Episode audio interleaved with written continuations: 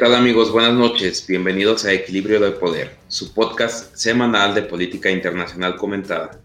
Les saluda Gustavo Gallegos desde, desde, nuestro canal de YouTube Equilibrio de Poder Podcast, por Facebook en nuestro perfil Equilibrio de Poder. Así también nos pueden seguir en nuestras otras redes sociales, en Twitter como arroba Poder Equilibrio e Instagram como Equilibrio de Poder. Saludo a Oscar en Controles y a Diego Rodríguez. ¿Qué tal, Diego? ¿Qué tal, Gustavo? ¿Cómo estás? Buenas noches a, a ti, a todo el auditorio, a Oscar en Controles. Saludos a nuestros compañeros Aarón y Memo también. Saludos a todos. El día de hoy comentaremos el tema electoral en México y todo lo que conlleva con sus muy peculiares características que siempre son de llamar la atención. Para dar contexto a, a este tema electoral, eh, voy a hacer un breve resumen de estas próximas elecciones. Estas elecciones se llevarán a cabo el próximo 6 de junio. Serán las elecciones más grandes de México y más grandes de Latinoamérica por el número de cargos que se renovarán. Eh, a nivel federal se renovará la Cámara de Diputados al elegirse 300 diputaciones por el principio de mayoría relativa y 200 diputaciones por representación proporcional. A nivel local se votará por 15 gubernaturas, 30 congresos locales y 1.900 ayuntamientos. En total se renovarán en todo el país casi 21 mil cargos públicos y los partidos gastarán solo en dos meses de campaña más de 1.575 millones de pesos. De acuerdo al Instituto Nacional Electoral, serán 93 millones de posibles electores y el gran desafío será que las elecciones no alteren la curva de la pandemia. Diego, ¿qué impresiones nos puedes dar? Tus primeras impresiones de estos arranques de campaña tan, ah, pues tan entre cómicos y serios y de extraño inicio, tanto por ajeno a la pandemia, han sido más raros eh, las campañas que hacen, porque desde gente que sale de ataúd, de un ataúd, hasta albures y flash mobs y un largo etcétera, arlequinesco comportamiento. ¿Qué nos puedes decir? Sí, pues empiezan y empiezan interesantes, ¿no? Empiezan movida. Como bien dices, son las elecciones más grandes en la historia y son intermedias. Habrá que ver el empuje que logran tener porque históricamente las elecciones intermedias no tienen el mismo arrastre de, gente que sale a votar que lo que son las elecciones presidenciales. Pero como bien dices, pues es una gran cantidad de cargos públicos que van a, renovarse y empieza de todo, ¿no? Bajo las condiciones, el simple contexto en el que estamos, en medio de una pandemia que no termina, que, que, si una ola, que si otra ola, que si los picos. Este, acaban de salir cifras recientes hace un par de días sobre un aumento nuevo de, de casos y de muertes en nuestro país y esto probablemente se debe a, a lo que fue, pues, las vacaciones de Semana Santa, lo que hizo la gente, lo que salió, lo que convivió, los lugares que se abrieron, los semáforos que bajaron de, precaución en, en, sus colores en muchos estados. Y bueno, también arrancaron las campañas políticas que, que podemos tener desde, desde casos este, como el de Félix Salgado Macedonio, hasta temas como la cuestión mediática, influencer que está siguiendo Samuel García en Nuevo León, este, casos muy serios, casos de broma. Entonces va a ser algo muy interesante, muy grande. Ya empezó, mucha gente lo considera basura electoral, pero ya empezó los panfletos, las calcomanías en cruceros, eh, todo el tiempo los spots en radio, en televisión. Entonces, sin duda estaremos bombardeados en los próximos meses de, todo esto que, se renueva en el país y, que va a marcar también mucho el rumbo eh, del resto del sexenio a nivel federal y del porvenir más allá de, lo que queda de este sexenio, ¿no? Porque, porque se disputan en varios estados la permanencia, la supervivencia, el tratar de sobrevivir del PRI, del PAN. Eh, la invasión de, Morena a todo, el, a todo el país, a tratar de pintar, pintarlo de color guinda. Eh, ahí algunos tintes naranjas que pudieran tener Movimiento Ciudadano en Nuevo León, que se está haciendo notar, o en Jalisco, que ya tiene, ya tiene rato pintando y pintando fuerte. Entonces, creo que, que será interesante cómo, cómo se llega a mover. También una gran pluralidad de, de, de, partidos, este, tanto a nivel federal como a nivel local, niveles locales. Eh, algunos personajes brincando de un partido a otro, regresando a otro partido. Y pues creo que sí será, será muy interesante darle este seguimiento. ¿Cómo lo ves tú? Pues mira, van iniciando las campañas, eh, bueno, ya en forma pues, y la verdad es que ya quisiera que terminaran porque... Yo creo que mucho de la población está así, ¿no? No, es que qué decepción. Para empezar, los candidatos, ¿no? Digo, tenemos candidatos, bueno, hay un partido donde son luchadores, fueron a registrarse con máscara. Eh, tenemos otros donde son eh, actores, eh, deportistas. esta persona de, que va para gobernadora de Baja California es Lupita Jones. Digo, las, la verdad es, que... bueno, Miss Universo, ¿no?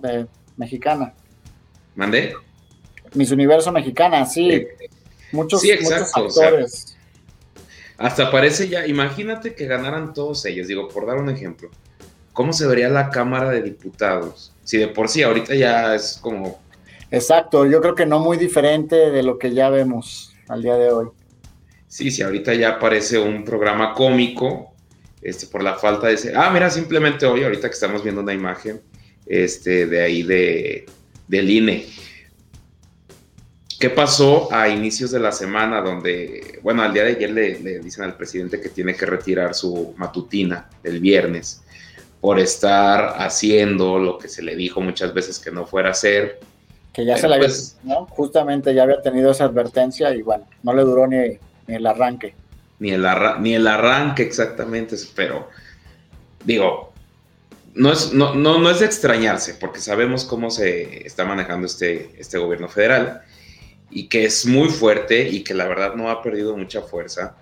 Eh, es, es pues muy contrastante cómo a pesar de que evidentemente, porque no es que alguno tenga una preferencia electoral, vamos a tratar en este programa de ser lo más imparciales posibles, pero pues es que los datos son unos y es muy extraño que no baje la popularidad del presidente. Sí, la realidad es contundente, ¿no? En cuanto a muchos temas y es muy extraño que la popularidad siga, pues no solamente alta, demasiado alta, contrario al, contexto, a los diferentes problemas que ha tenido el país. Sí, entonces, pues bueno, es muy raro. Y además que una encuesta que se, que se publicó a inicios de este mes, da la ventaja a Morena en ocho estados de los 15 que se están disputando. Entonces, ah, bueno, hoy, hoy una senadora tuvo a bien en, una sesión, valga la redundancia, de, del Senado, es decir, de la Cámara Alta, creyó ella, se confundió y creyó que estaba hablando nada más con los de Morena. Y dijo que los estados que le interesaban al presidente porque así lo había indicado el coordinador de bancada de Morena y el presidente de la Junta de Coordinación Política en el Senado, Ricardo Monreal, son los estados de Jalisco, Nuevo León y Michoacán. Y hasta que la expresidenta de la mesa, Mónica Fernández, le dice, oye, estás en el chat de todo el Senado, no nada más en, los de en el de Morena, y pues ya la había regado. Entonces, son cosas que... Pues ni el arranque, ya develó, ya develó el plan que se tiene. exactamente. Nacional. Digo, porque son los que de alguna manera pues se le pueden ir de las manos, ¿no? Entonces Nuevo León, ¿no? Nuevo León que, que esa es otra cosa que te iba a decir. Los independientes creo que bajaron mucho en relación a, pues la, a la tendencia a la alza que habían generado en, este, en las elecciones pasadas. Eh, en Nuevo León gobierna, gobierna el Bronco. En Jalisco gobierna Movimiento Ciudadano. ¿Y qué otro mencionaste? Michoacán, ¿no? Michoacán. Michoacán. Michoacán es del, del PRD. PRD, ajá. Eh, bueno, Nuevo León, para empezar. Híjole, qué. Eh, hay que reconocerle que el más mediático, pues sí es el, senador con licencia Samuel García, pero. híjole, es que su campaña Ponte Nuevo, Nuevo León o algo así va Ponte Nuevo León, sí, todo va a estar mejor. Pero mira, yo no creo que sea, o sea, sí es, es cuestionable, pero desde el punto de vista de marketing, donde dicen que no hay mala publicidad, aquí estamos, hablando de él. Movimiento Ciudadano no pintaba en Nuevo León y se ha puesto ahí. Eh, eh, vamos, en su trabajo como senador, cuando, cuando asiste a sesiones, cuando habla, no vemos un comportamiento tan, tan soso, tan ridículo como pueda parecer lo que, lo que sucede en, redes sociales, ¿no? En alcances masivos eh, mediáticos, este, donde ahí sin duda la estrategia ha sido llegar a, cierto sector y cierta edad de la población que, va a votar y, y, que no está muy contento con el desempeño histórico en el Estado ni, de, ni del gobierno independiente actual. Entonces se ha posicionado y empiezan los debates y ya, ya el hecho de estar posicionado ya puede empezar a marcar tendencia. Vamos, el conocimiento que se tiene de él ahora por esta, por esta campaña mediática no es el mismo a que si no lo hubiera hecho hoy estaría muchos, pero muchos puntos más abajo. Sí, bueno, es que su campaña se ha... Bueno, él empezó su campaña desde que, desde que era senado. Eh, cuando... Es que no son errores. Por ejemplo, esta, esta escena que pasó donde su novia, bueno, su ahora esposa, perdón. Mariana eh, Rodríguez, sí. También influencer, influencer exacto. en Nuevo León. Es muy local. Y, la campaña es con ella, ¿eh? Pero localmente es, es un hit impresionante y la campaña es con ella, por, eso, por eso la trae para todos lados. Entonces cuando hubo una, hay un incidente de que estaba enseñando pierna y algo así, que la bajara. En una videollamada. Y, ajá, y una parte del país se indignó porque, porque el machismo y eso no le importa. Él está hablando a su población en Nuevo León y la población de Nuevo León pues definitivamente todavía es de... Eh, él manda y el papá y el abuelo y todos se forman y o sea, él hizo bien. exacto, exacto. ese, video, ese video no es accidente, ese video es campaña y ese video le está hablando a la población. Claro, a, su población. De Nuevo León, de Monterrey, no le está hablando al resto del país, por más de que se puedan indignar en otros lugares. Y es, pues es un tema mediático y no, no, no, no es accidental. No así, por ejemplo, vamos a ver el contraste con Félix Salgado Macedonio entonces, claro que es un estado diferente, unos del norte, otros del sur, en Guerrero, y pues, híjole, bueno, las manifestaciones de que un, ¿cómo era? Un violador no será gobernador, y creo que son acusaciones muy graves y que no tendrían por qué haber consultado, no tendrían por qué haber consultado a la población ni nada, debieron de haberlo bajado como candidato inmediatamente. Y ahorita ya... No sé tú que puedas considerar ahí el hecho de que se le haya retirado su, candidatura no fue por el hecho de los presuntos posibles casos de investigación sobre violación. Ah, no, fue por... Es por falta de transparencia de unos cuantos pesos en, un, en la precampaña. Eh, a mí ahí se me hace muy complicado y muy, muy, dudoso que ni siquiera se haya hecho referencia. Obviamente es un tema mucho mayor las presuntas agresiones a, a, pues a personas que lo que puede hacer la falta de presentación de, ¿qué, fueron? Creo que 19 mil, 20 mil pesos, ¿no? Que en una campaña política para una gubernatura estatal es prácticamente nada de dinero comparado a la cantidad de millones y millones y millones de pesos que se reparten y gastan los candidatos y los partidos políticos durante las, los periodos de campaña electoral. Sí, es muy interesante lo que, el tema que tocas, porque pues una campaña electoral nunca cuesta eh, los recursos que te da el INE. Claro que cuesta mucho más. Te digo, y ahí también depende de, sus, de cómo van a fiscalizar todo, ¿no? Y de cómo van a comprobar los gastos. Pero sí es muy interesante el ver que, pues eso, de que en realidad bajaron su candidatura por, por temas financieros, no por temas que a mí se me harían más graves, que es presunto eh, que es acusado por presunta violación, ¿no? Entonces, digo, porque tampoco es que esté ya un veredicto, etcétera. Sí, Pero sí. Y, además que, bueno, se fue a acampar, a, manifestarse afuera del, del, Instituto Nacional Electoral, fuera del INE, habrá que ver, ahora va el caso al, Tribunal Electoral. Eh, no sabemos ahí qué pueda pasar porque, vamos. Y, lo raro también es aquí la gente que acampa con él en la manifestación afuera de las instalaciones, ¿no? Mario porque, Delgado. Porque vemos... mucho frío. Vemos, no, no solamente por el frío, el clima, ya empieza a hacer calorcito y calorcito en todo el país y calorcito electoral también. Pero, pero acompañando a Félix Salgado Macedonio, muchos candidatos de otros lugares y muchas mujeres, muchas mujeres candidatas.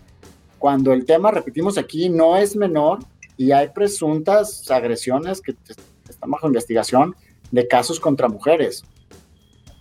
Es que bueno, ahí vemos en la en política, bueno, yo decía lo de Mario Delgado porque hasta salió en una foto cobijado y todo el mundo andaba hasta sin chamarra ni nada y manga corta, por eso, pues quién sabe, a lo mejor es reumático. Y ahí, está, ahí está Mario Delgado, que es el líder de la, de la bancada de Morena en, la Cámara de Diputados, ¿no? Donde, donde habrá tanta renovación y donde será crucial. Yo creo que es el, es el punto. Bien decías ahorita, se van a renovar 21 mil puestos eh, de elección popular y, este, también plurinominales, pero sin duda los de mayor relevancia va a ser lo que pueda suceder en el, en el Congreso Federal eh, en la Cámara de Diputados. Oye, pero con lo de Félix, perdón que insista en este tema, es que se me hace muy grave que esté lanzando amenazas contra el INE, porque esos ya son, ya son berrinches. Además, ¿qué le deberá el presidente a Félix Salgado Macedonio?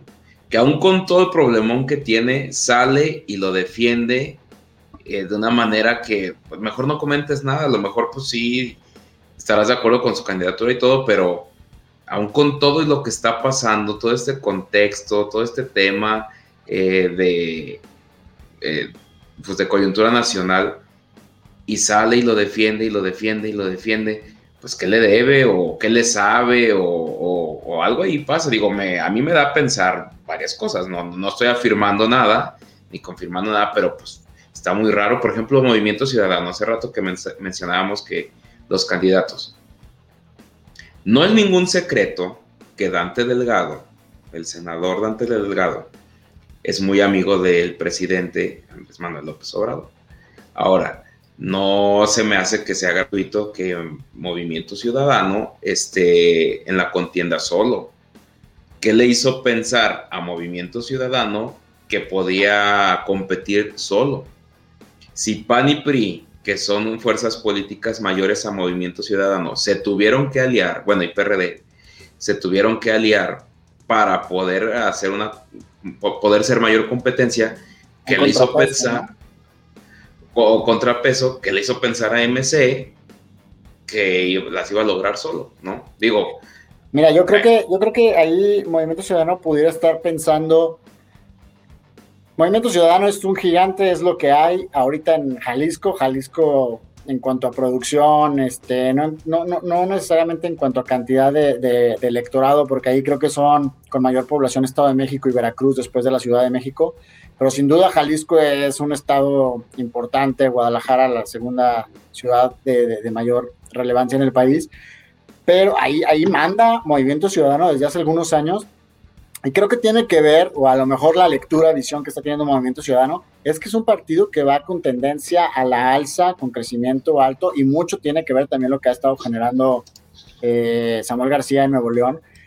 Y al contrario, el PRI, el PAN y el PRD son partidos con, con tendencia a la baja, donde antes gobernaban, se han vuelto segunda fuerza, tercera fuerza, a nivel federal quedaron barridos por por el movimiento de Morena.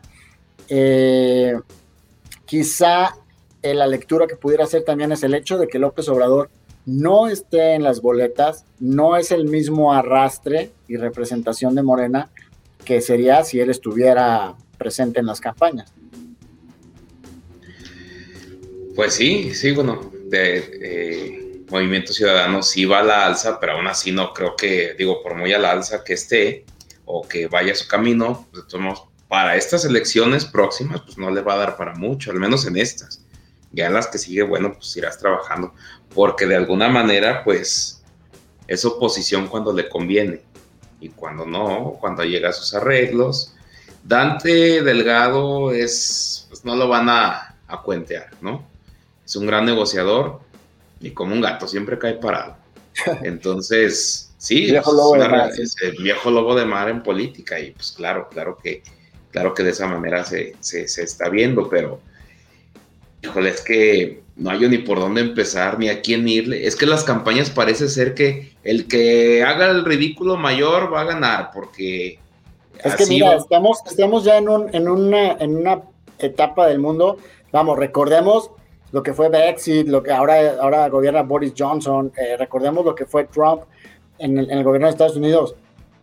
Estamos en un mundo en el que la presencia, el mantenerte vigente, el mantenerte en los medios, sean medios visuales, este, radio, auditivos, sean, eh, vamos, los panfletos ya no tienen el alcance que tenían en la, en, la forma de hacer eh, campaña tradicional. Ahora eh, el tema está en las redes sociales, en el alcance, en, lo viral que puede hacer un comentario u otro. Entonces, en, el, en el momento en el que tú te mantienes vigente y viral, bueno, tienes un alcance impresionante y sabemos que la elección eh, popular, el comportamiento del electorado mexicano no necesariamente es por quien esté más adecuado y capacitado para ocupar el puesto, ¿no? Sino es el que se dio a conocer más, el que generó clic con gran parte de la población.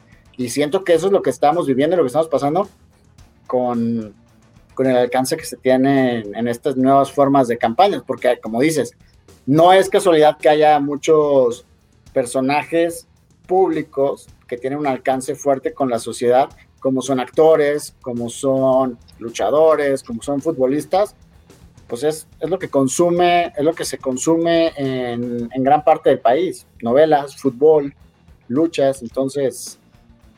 Pues sí, pero es casi, aún así yo, pues no, es que no justifico. Por ejemplo, el, candidato este de Encuentro Social, eh, Carlos Mayorga, que es eh, eh, candidato a diputado por Ciudad Juárez, donde llegan un ataúd con personas que van así todas cubiertas como si fuera de COVID y sale del ataúd y así arrancó su campaña, según él queriendo hacer un homenaje a todo esto del COVID, a las personas que han fallecido, a los médicos que están en primera línea, bueno, las médicas que están ahí.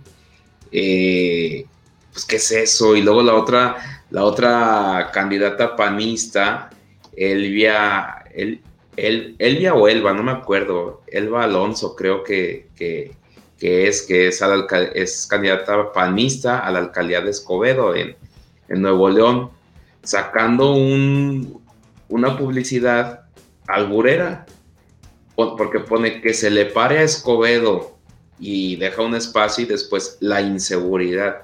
¿Qué es eso? ¿Qué calidad de... Además, ¿dónde están las propuestas? Opaca más todo.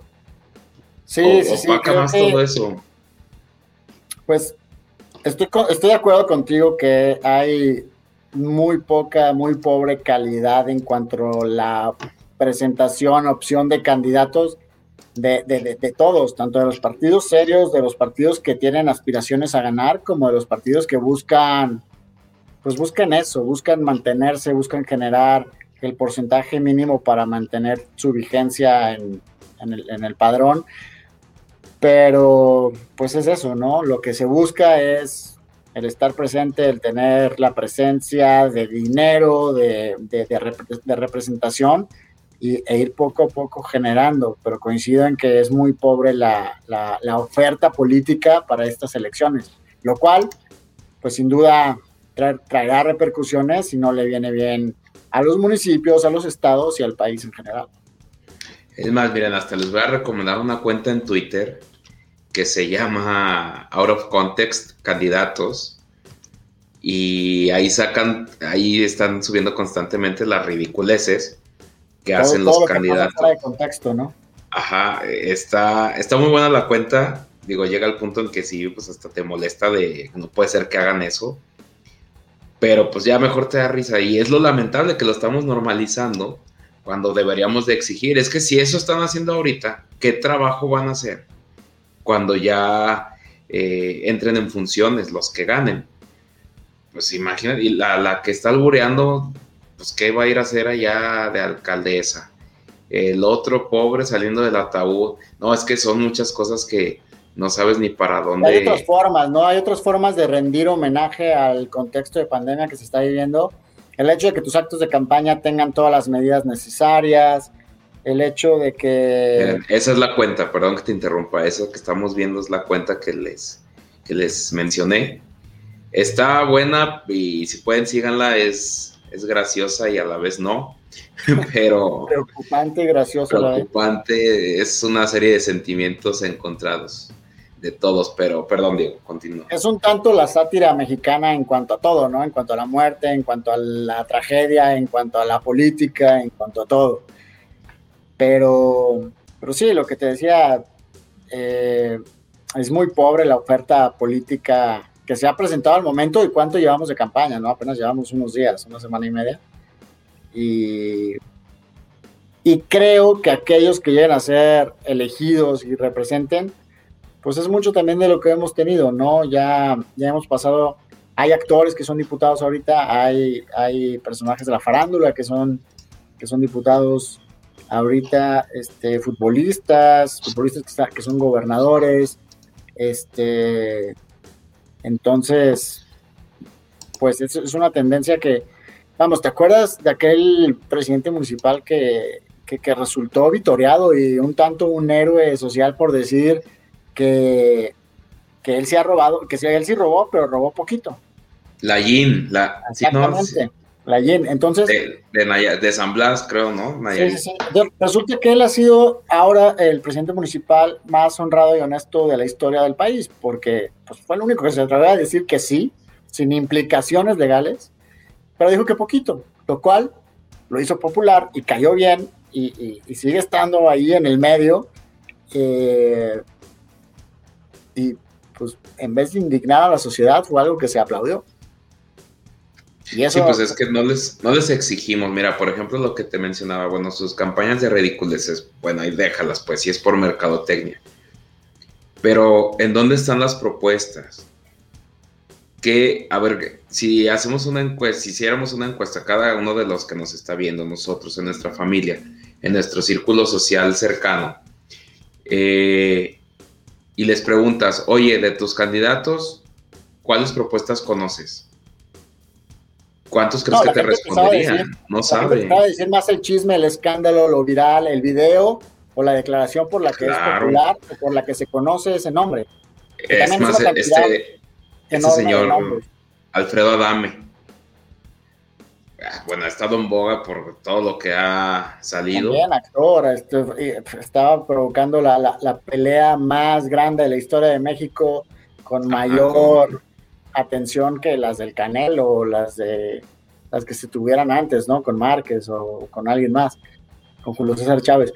Pero, pero, pero es justo eso, ¿no? La pobre oferta. Y vamos a ver, vamos a delimitar cuáles serán los temas más preocupantes, porque recordemos, la agenda política es, es, inmensa, es muy grande.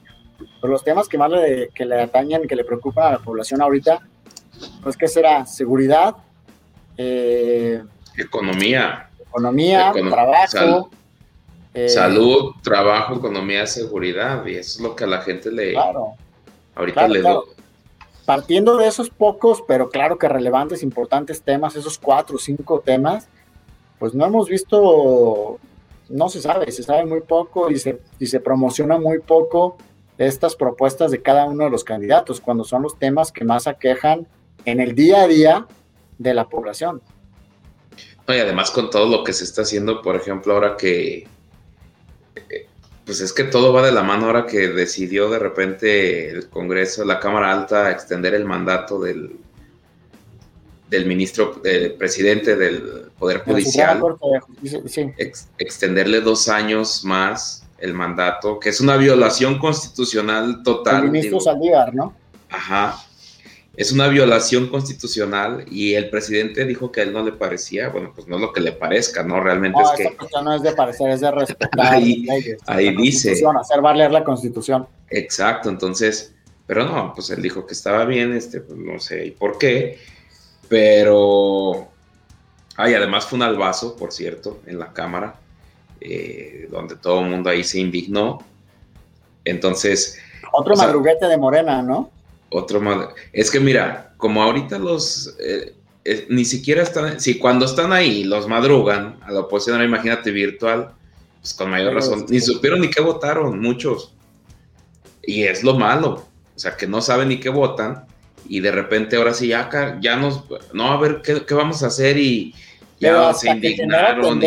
Hasta que genera tendencia en los medios, en los noticieros, porque si no... Sí, claro, y es que... Pues ahí está, ahí está, está tu voto a favor y ahora sales con que no, que era en contra. Entonces, no supiste que votaste, no estás poniendo atención, no estás...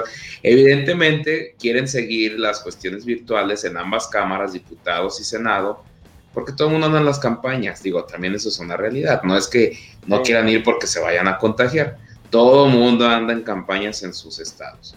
Entonces, digo, se me hace, mejor hubieran terminado el periodo antes y ya ahora sí váyanse más a gusto, pues que, es que, justo esto, ¿no? La, la, situación les permite esa flexibilidad y, y, pues andan andan con un ojo a un lado, bueno, y con un ojo tuerto y con el otro de lleno metidos en las campañas precisamente para estar en boca, para mantenerse vigentes y para estar ahí.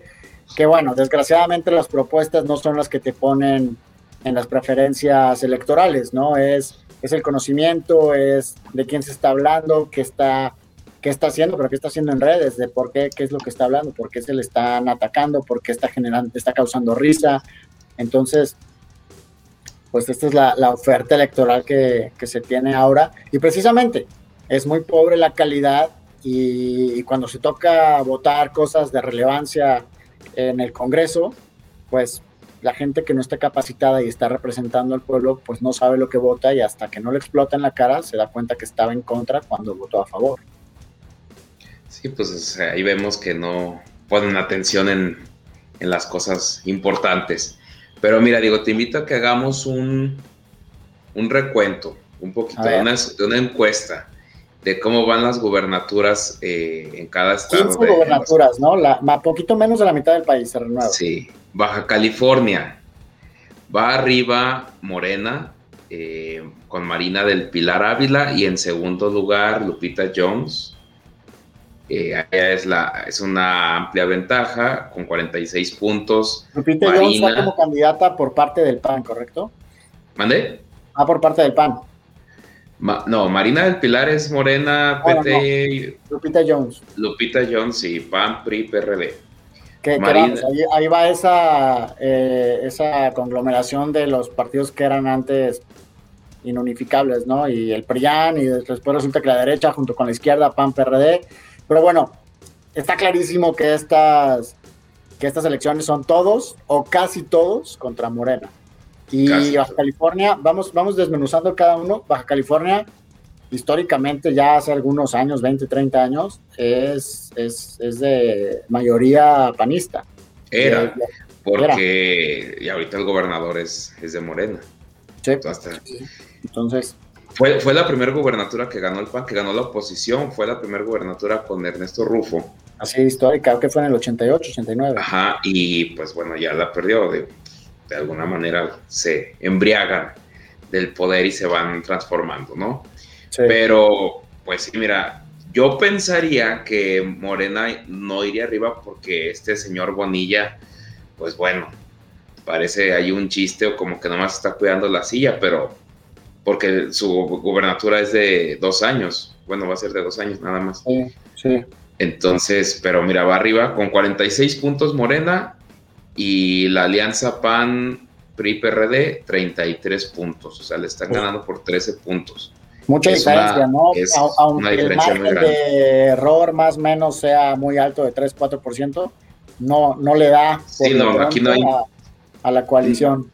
Ni un empate técnico, nada, o sea, como de error. Eso es un golpe fuerte, ¿no? Es un golpe fuerte porque no solamente el haberlo perdido en las elecciones pasadas, sino se mantiene la tendencia y, y el PAN está siendo rebasado ahí y ni siquiera aliándose con sus némesis del pasado puede, puede hacer ahí. Pero, a ver, vamos a la. ¿Cuál es la siguiente? Baja California Sur. Aquí va arriba Francisco Pancho Pelayo del PAN, PRI, PRD y Variedad, porque son partidos locales, los demás con 46 puntos. En segundo lugar va Víctor Manuel Castro con 35 puntos y en tercer lugar Armida Castro del Partido Verde con 5 puntos. En segundo lugar está Morena, ¿no? Morena y PT, aquí el Verde no va en alianza con ellos. Ok, ahí también, ahí, ahí digo, es, población muy similar California, este, con California Sur, pero acá también cerca de 10 puntos ganando ahí sí la coalición. Sí, ahí, y es que además de PAN, PRI, PRD traen otros dos partidos locales. Tal vez eso les está dando la ventaja. Pero bueno, Campeche. En Campeche va ganando, no por mucho. Aquí es Morena PT con Laida Sansores, polémica persona. Muy polémica, ¿no? Se fue, hace poco fue senadora. Sí, luego ahora era alcaldesa, ¿no? De, qué? De Álvaro Obregón, creo, ahí en Ciudad de México. Con, tendencias muy marcadas, ¿no? Sistemáticamente votando todo en contra. Todo en contra. Muy antisistema, pero bueno, viviendo ahí. Bueno, ya está ahí en la cámara, como le cortaban el sonido, mejor se llevó un megáfono. Más sí, muy, muy, muy, polémica, muy. Vamos, ella no es actriz de telenovela, pero, pero se comporta como tal en, en, las, en, el pleno, ¿no? Sí, claro, pues eh. En segundo lugar va Cristian Castro Bello, y no el cantante. Es la alianza PAN-PRI-PRD. Porque eh, bueno, el nombre, el, nombre, le puede ayudar, ¿no? A que todo el tema sea, sea azul del PAN. Pues el nombre sí, pero, pero pues ya la... El nombre y el partido, entonces. Sí, aunque es candidato del PRI, ¿eh? este no es candidato. O sea, sí es la alianza, pero este es candidato del PRI. Bueno, sí, sí, me hago referencia que va en alianza. Laida Sansores va con, es decir, Morena y PT van con 42 puntos. La alianza va por México, que es PAN y PRD, va con 29 puntos. Y en tercer lugar, con 18 puntos, Movimiento Ciudadano con Eliseo Fernández Montufar. ¿El primero cuántos, cuántos puntos lleva? 42. No, también muy marcada la diferencia. Muy, muy marcada. Bueno, eso era de esperarse, ¿no? Con Laida Y además es ahí muy cerquita de, de Tabasco, de, donde es el presidente, y tiene mucha presencia, eh, mucha fuerza federal, política. Yo creo que ahí es la candidata, ¿eh? La que les está dando amplia ventaja. Sí, también. Luego vamos con Chihuahua. Muy polémica candidata, María Eugenia Maru Campos PAN PRD con 41 puntos. En segundo lugar, con 39 puntos, aquí son dos puntos de diferencia nada más. Muy cerrado, ¿no? Eso puede ser en el margen de error de las encuestas del 3-4%. Juan Carlos Loera de la Rosa, de la Alianza Morena PT Nueva Alianza. Y en tercer lugar, Graciela Ortiz del PRI con 10 puntos. Aquí nada más van en, en Alianza PAN-PRD. Y podemos ver aquí que sistemáticamente se la pasan pegándole a Maru Campos, duraron un tiempo cuando empezaron, que era nota tras, nota, tras nota, tras nota, nota, perdón, esperando bajarle la popularidad, ¿no? Porque pues, sí, ahí eh, pues iba marcada la tendencia muy arriba de ella y no así la de Morena. Entonces empezaron a pegarle para contrarrestar un poco el alza en las encuestas. Y luego tenemos Colima, eh, Indira Vizcaíno, de, la, de Morena, Nueva Alianza, 42 puntos. Después Meli Romero de la Alianza PAN-PRI-PRD, 27 puntos. Y en tercer lugar, Virgilio Mendoza del Partido Verde Ecologista con 16 puntos. Aquí también la diferencia pues es muy grande, de 42 a 27. Sí, está ningún margen de error ni nada. Ahí ganando Morena, ¿no? Sí, ganando Morena. históricamente Colima es, ha sido del, del PRI. Del PRI. Guerrero, Guerrero, esta encuesta todavía marcaba Félix Salgado Macedonia, ahorita, bueno, pues con Entonces, allá hay, hay, un asterisco, pero dime que sigue, digo, sigue ganando las preferencias sí. Sí, claro, con Félix iba 45 puntos arriba, enseguida el PAN con 30, perdón, PRI PRD con 30, puntos, con, con, Mario Moreno y no Cantinflas. Y ni tan enseguida tampoco. Bueno, o sea, en segundo lugar, más bien tiene razón.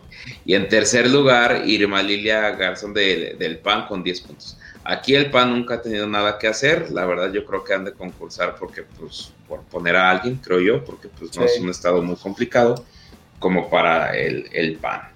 Y, que además aquí de, las, de la gran cantidad de municipios que dices que se renuevan, pues hay que recordar que que Querétaro, digo, perdón, Guerrero es de los estados que tiene más municipios, ¿no? Sí, sí, Guerrero está, su, la cantidad de municipios que tiene es muy alta. Y en Michoacán, por ejemplo, va ganando Morena PT con Raúl Morón Orozco. Michoacán, que como decías al principio del programa, es prioridad del presidente, lo que se filtró. Entonces aquí entramos a uno de los que son prioridad del presidente, Michoacán. Va ganando Morena PT. Carlos Herrera Tello, en segundo lugar, de la alianza PAN-PRI-PRD, con 37 puntos. ¿Cuánto es la diferencia ahí que decías al principio? 37. Son, son 6 puntos, 43. Este es candidato del PRD, este de la, alianza, y naturalmente tendría que ser del PRD, ¿verdad? Porque pues ahí el PRD es el que ha tenido. en tercer lugar va en Fuerza por México Cristóbal Arias con ocho puntos, senador con licencia y era de Morena, quiero pensar, porque pues ahora ya está con Fuerza por México, entonces pues me imagino que ya habrá de desertar de, Yo creo que ya, desertó. Este, que aquí esta, esta está más peleada, ¿no? Pero la tendencia, a pesar de que es peleada, de que es prioridad del presidente, ya hay una tendencia que les favorece. Es distinto estar cerrado, pero ir un poco arriba que, que estar abajo. Sí, sí, sí, claro, la tendencia es, pues, bueno, vamos a ver en la próxima encuesta que salga qué es lo que se va a mover. Nayarit, en primer lugar va la Alianza Morena PT, Verde y Nueva Alianza con Miguel Ángel Navarro, que es senador con licencia, Gloria Núñez con la Alianza PAN, PRI, PRD. Ah, el senador Navarro, el candidato Miguel. ¿Qué porcentaje tiene? 44 puntos. Enseguida va Gloria Núñez, senadora con licencia de la Alianza PAN, PRI, PRD, con la mitad, con 22 puntos que este también, cuidado, ¿no? Digo, es, muchísima la diferencia y Nayarit también es partido bastión histórico del PRI. Bueno, aunque en esta ocasión el gobernador es del PAN, es PAN, PRD, PT. Bueno, toda la familia del gobernador es prista, él era prista también y pues de repente ya era candidato del PAN, PRI. Ah, porque hasta el PT iba en alianza con el PAN, aquí en este caso. Entonces, pues bueno, ahí sucedió todo un tema. Eh, ah, porque aquí pasa hasta algo con el senador este Miguel Ángel Navarro. El senador Miguel Ángel Navarro no tiene suplente y por tanto, en lugar de haber 128 senadores, hay 127. Y pues acaban de determinar que no, ah, porque el Senado emitió una convocatoria para elegir ese escaño. Ajá pero después dijeron que, no me acuerdo si fue el tribunal, si fue el INE o no me acuerdo quién fue la verdad, donde dijeron que no, que no procedía, que porque en su licencia no aparece como si fuera que ya no regresara a, ocupar ese, ese escaño, aunque el reglamento es muy claro y dice que más de 60 días se considera abandono, pero pues ya ves que aquí este, pues es como la, es la interpretación más que lo que dicen las letras. Eh, y habrá que ver, ¿no? Entonces, si, si, ¿qué pasa después de las elecciones? Si regresa, si, si, se, si ahora sí el INE da opción a que se pueda elegir a alguien, y supongo que será una, en todo caso sería una elección extraordinaria. Que la pudieran combinar con la de gobernador, pues ya si van a hacer el gasto, pues ya nomás imprimanle ahí otra papeleta que sea de Senado. Nuevo León Adrián de la Garza, de la Alianza PRI-PRD, 30 puntos. Enseguida, Clara Luz Flores, de la Alianza Morena PT, Partido Verde, Nueva Alianza, con 26 puntos. En tercer lugar, Fernando Larrazabal, del PAN, con 21 puntos. Y en cuarto lugar, el senador con licencia, Samuel García Fosfo Fosfo, de Movimiento Ciudadano, con 19 puntos.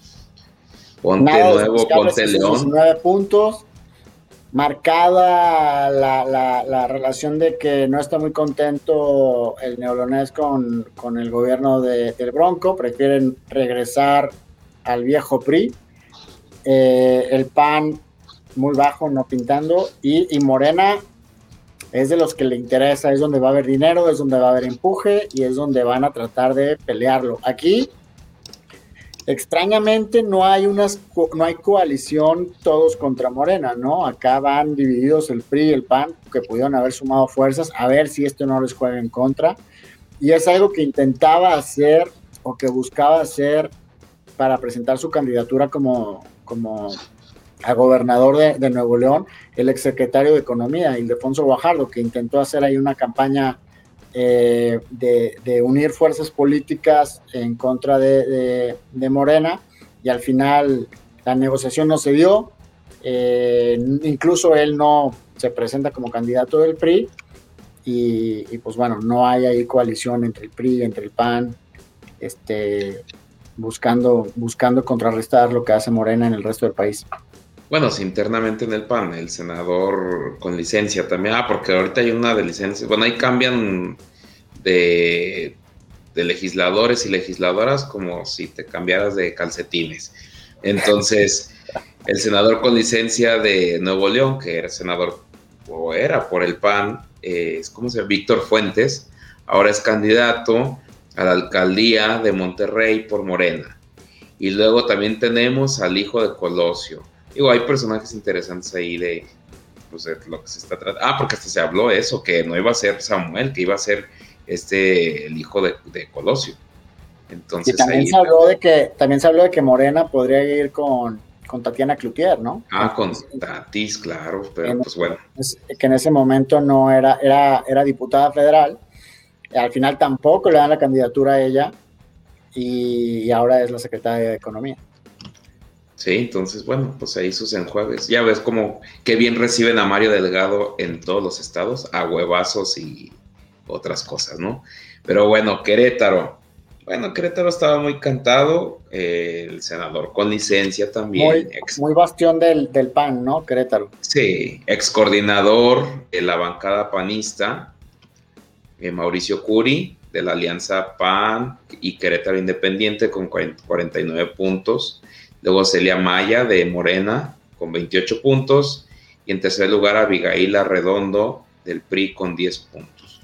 Ahí, ahí muy marcada la diferencia es donde alcanza todavía a hacer fuerza y mantenerse el PAN, pero creo que nada despreciable es esos 28 puntos, dices, de Morena. 28 puntos. Y hasta dónde envía al PRI, ¿no? En tercera fuerza eh, con 10%.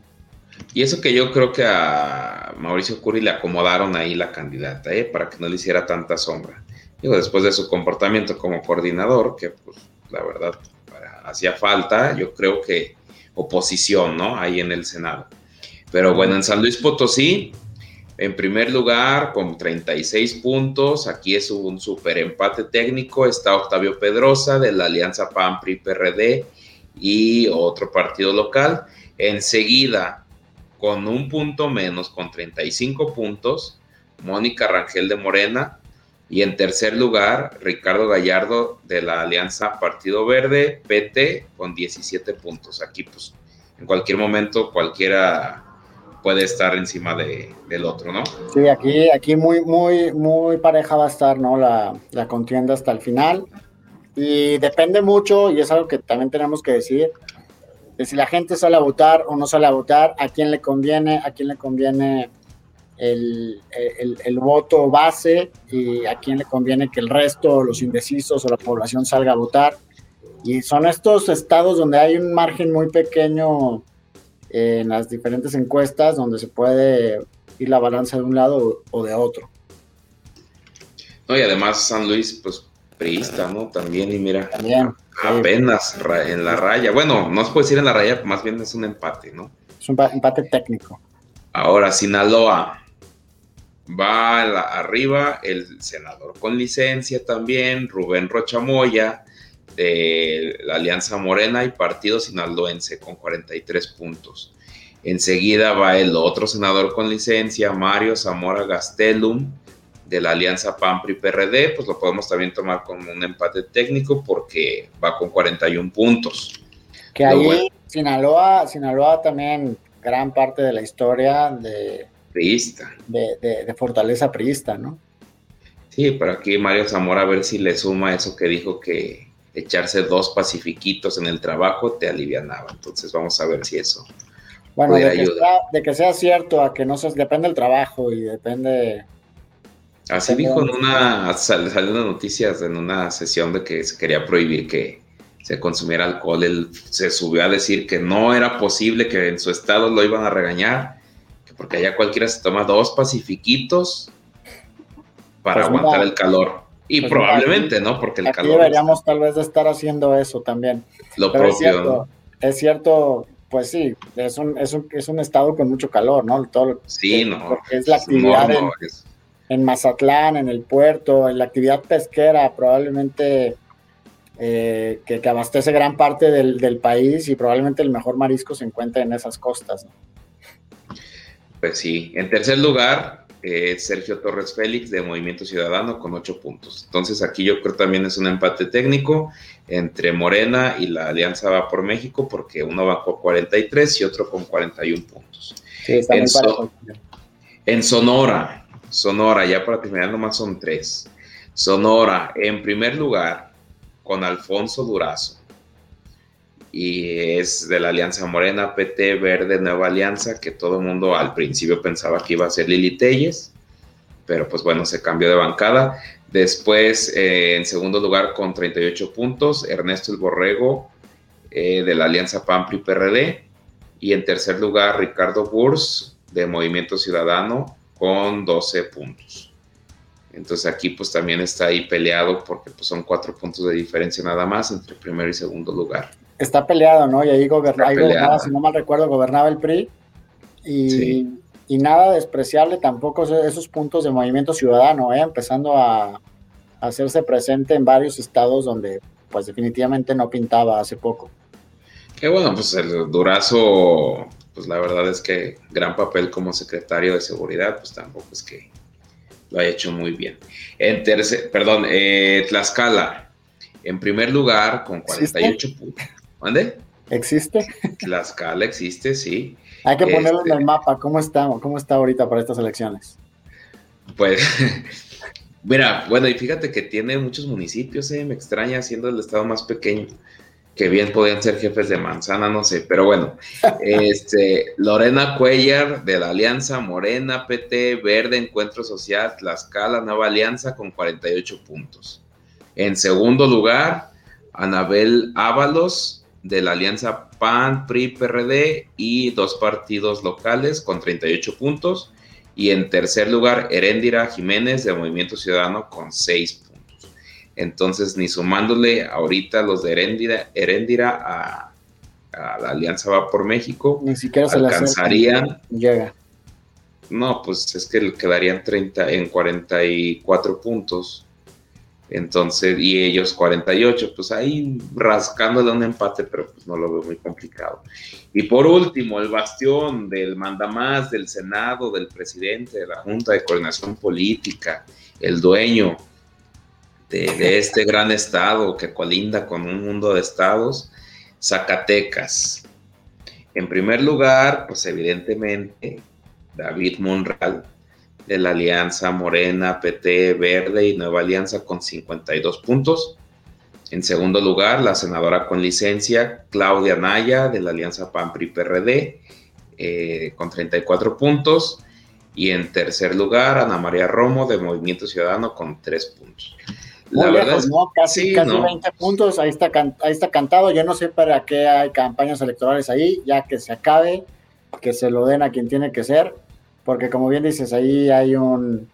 bueno, si se lo dan a quien tiene que ser, la verdad es que a mí se me hace muy buena candidata Claudia Naya, ¿eh?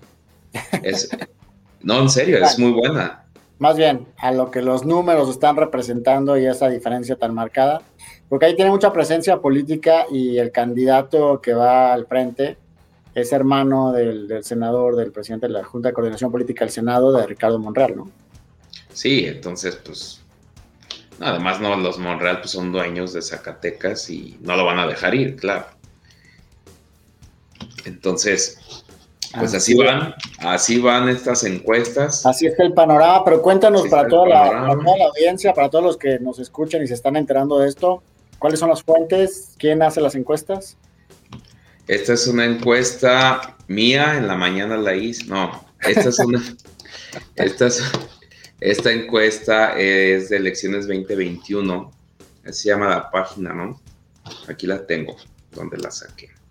Muy bien, pues ahí para que tenga toda ah, Incluso hay otra de, Reforma también. Reforma también acaba de lanzar una, en donde casi da los mismos resultados, ¿eh? Sí, ya, ya no alcanzamos a desglosar, pero bueno, eh, cruzamos pues un poco las tendencias y los números y, los participantes, los actores políticos, y esos son los números que, los numeritos que arrojan apenas empezando las campañas, ¿no? Todavía se nos vienen pues un par de meses fuertes de, de tratar de, de escuchar propuestas y opciones que mejoren la calidad de vida de, en general y en particular de cada estado, cada municipio, cada comunidad, pero que una, una sociedad que está muy lastimada por los principales temas que decíamos, no, no, no solamente, o sea, no en general, sino en, lo particular en cuanto a seguridad, en cuanto a salud, en cuanto a economía, en cuanto a generación de, de, calidad de vida, este, pues habrá que ir viendo qué es lo que se propone. Hasta pareces comercial de gubernamental gubernamental, trabajamos para que tú y tu familia tengan una mejor calidad de vida. Así.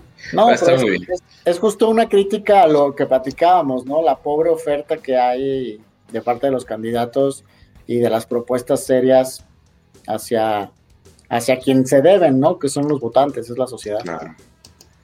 Pues así es, pero bueno, vamos a ver más adelante, el otro mes volvemos a analizar nada más para ver qué cambios hubo en encuestas e inmediatamente pasadas las elecciones, pues analizaremos los resultados, ¿no? Eh, enviamos un saludo a Ricardo Adán Muñiz Gómez, que nos saluda desde Guadalajara a través de Facebook, y a Mayra Sofía, que también a través de Facebook nos saluda. Ella es de Mexicali, Baja California. Eh, entonces, vamos a pasar. muchas gracias, saludos, que, la gente que, hace interacción, que se comunica con nosotros, siga participando, síganos viendo. Oye, y pues ya empezó, está muy movido todo. No sé, este también es una, una, una aclamada sección que ya no hemos estado repitiendo, la parte, la sección de persona no grata. Este, no sé si, si tienes alguien pensando ahí que, que pudiera, que pudiéramos empezar a retomar esto.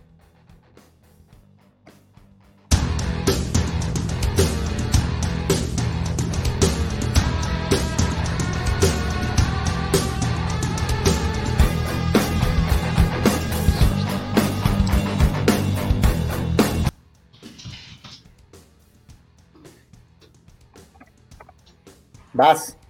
¿Quién es tu persona no grata, Gustavo, de, esta, de este inicio de campañas? Uf, híjole, es que hay tantos. De los 21 mil, yo creo que 20.999 eh, pudieran menos ser la candidata Anaya, ¿no? Que ahorita la... la menos la candidata Anaya. Eh, es que, yo, tengo, yo tengo fácil. Buen perfil, ¿eh? Por lo que ha sido el, inicio. Para mí es Félix Salgado Macedonio. Eh, con esa desfachatez, con, el proceso que hay, con la investigación, con los, la presunta situación, la desfachatez de, alegar el fallo que se hace para retirar la candidatura, de irse a plantar, de convocar candidatos, de que tenga mujeres ahí al lado de él, este, haciendo plantón, haciendo, tratando de llevar el tema al, al tribunal electoral. Y creo que no, creo que antes que lo que pudiera hacer estar participando y compitiendo en una elección, pues se tiene que revisar las, las cuestiones de, legales o, posibles implicaciones en otros temas que son mucho más, mucho más fuertes. No sé cómo lo veas. suscribo lo, lo, que tú acabas de mencionar, aunque también yo, la verdad, se me haría una persona, la, bueno, la que yo nominaría sería el presidente y el presidente por su parcialidad en este proceso, por salir a defender lo indefendible. Pero él ya no, Gustavo, él, no juega en las elecciones, él ya no. Bueno, no debería estar jugando. Bueno, pero ya está el INE, ya, ya le dijo que baje su mañanera. Sale a defender a este señor. Está en contra del INE, que porque el INE es de los neoliberales y bueno, se la pasa atacando sistemáticamente a las instituciones que años le costaron a este país eh, organizar, crear, para que nomás porque lo que no le beneficia, dice que está en contra. Y está... casualmente eso, ¿no? Casualmente las instituciones que son autónomas. Es más, puede ser hasta este Antonio Antolini que anda condicionando los programas sociales, ya hasta lo exhibieron en un video. Eh, es que no, es que no hay ni que irle, hay muchos, muchas personas no gratas en este tema. Pero, pero de acuerdo, de acuerdo contigo, porque incluso cuando el juego no se trata de él, sigue siendo él. Sí, claro. bueno, hoy que, uff, lo que México esperaba que lo vacunara, ¿no? Entonces. Bonito, show se montó, ¿no? Sí, claro, claro. Entonces, pues, pura distracción. Bueno, ¿eso qué? Sí, clarísimo. Pan, pan, pan y circo. Por eso sería mi persona no grata. Muy bien, perfecto. Pues, como, como dices, ¿no? Abonado esto, ¿cómo, cómo es tu frase? Agotado. ¿Agotado esto? Agotado, agotado el tema. Les damos las gracias a la audiencia. Muchas gracias, Diego, también por haber compartido tus comentarios. Gracias, Oscar, en controles. Les recuerdo nuestras redes sociales en Facebook e Instagram. Nos encuentran como Equilibrio de Poder. En Twitter como arroba Poder Equilibrio y en Spotify como Equilibrio de Poder.